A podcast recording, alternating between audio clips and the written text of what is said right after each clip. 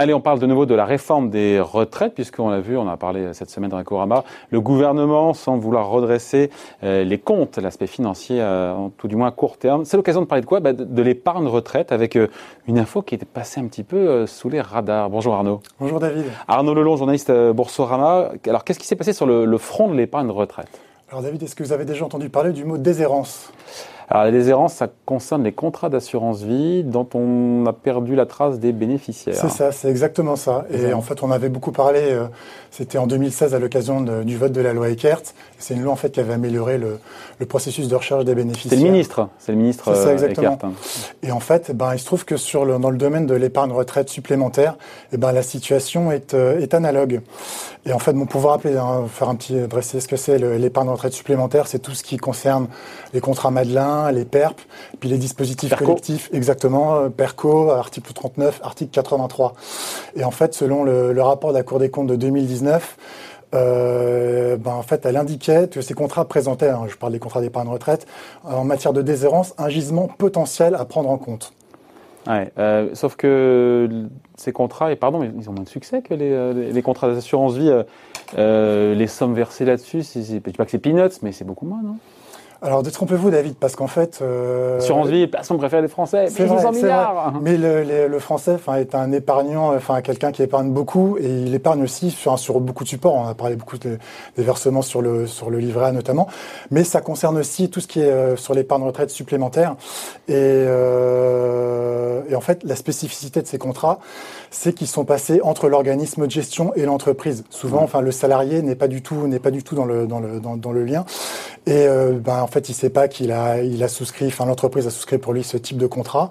Et puis, euh, si jamais il le sait, ben, on fait plus de carrière linéaire. Et maintenant, en fait, on peut oublier en passant d'une On est passé à deux ans dans une boîte, on a eu de l'épargne retraite supplémentaire. Euh, le, le, le, temps aidant, ben, on a oublié le fait qu'on a pu souscrire à ce type de contrat. Et en fait, bah, il y a, y, a des, y a des stocks. Enfin, euh, les stocks non réclamés. Exactement. Et c'est, je vais vous donner un peu une estimation qu'avait faite la, la, on est en milliards, j'imagine.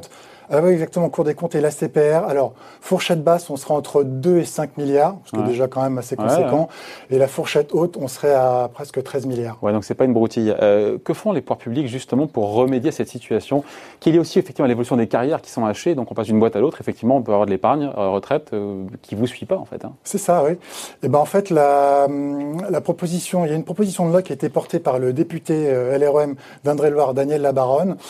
Euh, c'est un texte qui avait été déjà présenté en, mars 2020, euh, mais bon, il avait été retoqué pour des questions techniques, puis surtout, enfin, le timing n'était pas bon parce qu'on allait rentrer en, confinement.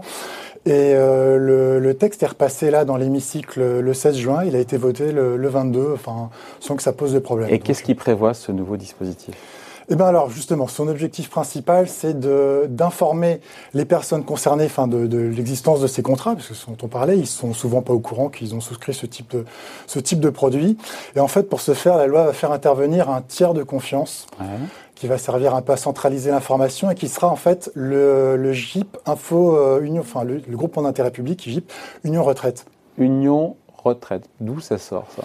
Bah, Vous en avez entendu parler en fait euh, déjà. Enfin, David, c'est quand vous vous intéressez à un moment à ce qui sur votre carrière, sur la retraite, ce que vous pouvez faire. Il y a un vous site. Hein. il y a exactement. Site. Ouais, on, tous dessus pour savoir combien est-ce qu'on peut avoir de retraite. Exactement. En plus, il est vraiment bien parce qu'il est. Euh... Et c'est ça, Union Retraite? Oui, c'est ça. Oui, ah, parce qu'en fait, c'est une structure publique qui regroupe euh, les, tous les organismes qui gèrent la, la, retraite, euh, la retraite de base et la retraite complémentaire, et en fait qui fait l'interface avec le grand public. C'est facile, hein, vous pouvez vous connecter avec avec votre numéro de sécurité sociale ou via France Connect.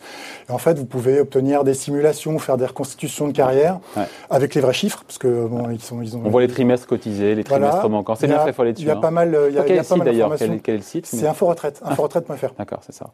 Et euh, donc voilà, c'est le, le, le, le JIP Union Retraite va servir de, de, de, tiers de confiance. Et c'est, enfin, c'est une très bonne idée en fait de, l'avoir associé à cette proposition de loi, parce qu'en fait, dès que vous vous intéressez à la retraite, c'est un point de passage obligé. Vous vous y allez forcément à un moment.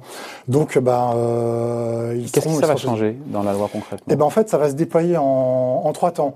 Le premier, c'est euh, ce que je vous disais. Le, le, il y aura plus d'informations. En fait, techniquement, les organismes de gestion de retraite supplémentaire vont centraliser toutes les informations dont ils disposent sur les contrats au GIP Union Retraite. Donc, il va servir vraiment de, de, point, de point central, là où en fait ils dispatcheront cette information au, au, grand public. Euh,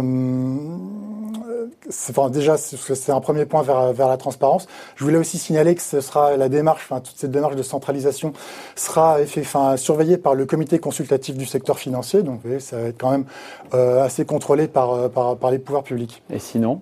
Et ben en fait, dans, un deuxième temps, maintenant qu'on a un peu Melinburg en place, il faut pouvoir communiquer dessus. Donc il y aura une campagne de communication euh, vraiment à grande échelle qui sera euh, qui sera faite et qui encouragera les gens donc à aller sur le site et à, le consulter euh, et voir en fait ce qu'ils peuvent ce qu'ils peuvent obtenir comme information.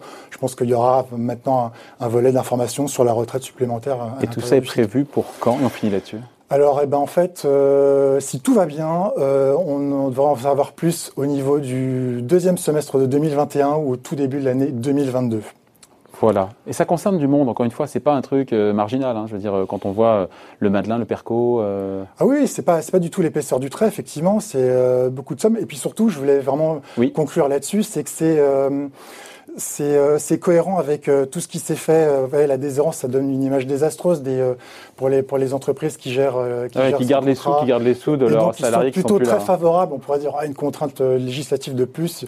En fait, non, ils sont plutôt favorables au texte, donc ça veut dire qu'ils vont l'appliquer et ça va faire, je pense, mécaniquement diminuer le, le stock de contrats. Et puis c'est cohérent en plus avec l'adoption de la loi Pacte, qui, si vous vous rappelez bien, en fait, rationalise toute l'épargne retraite, tous les dispositifs maintenant convergent vers un seul plan, le plan d'épargne retraite. Qui vous suit pour le coup?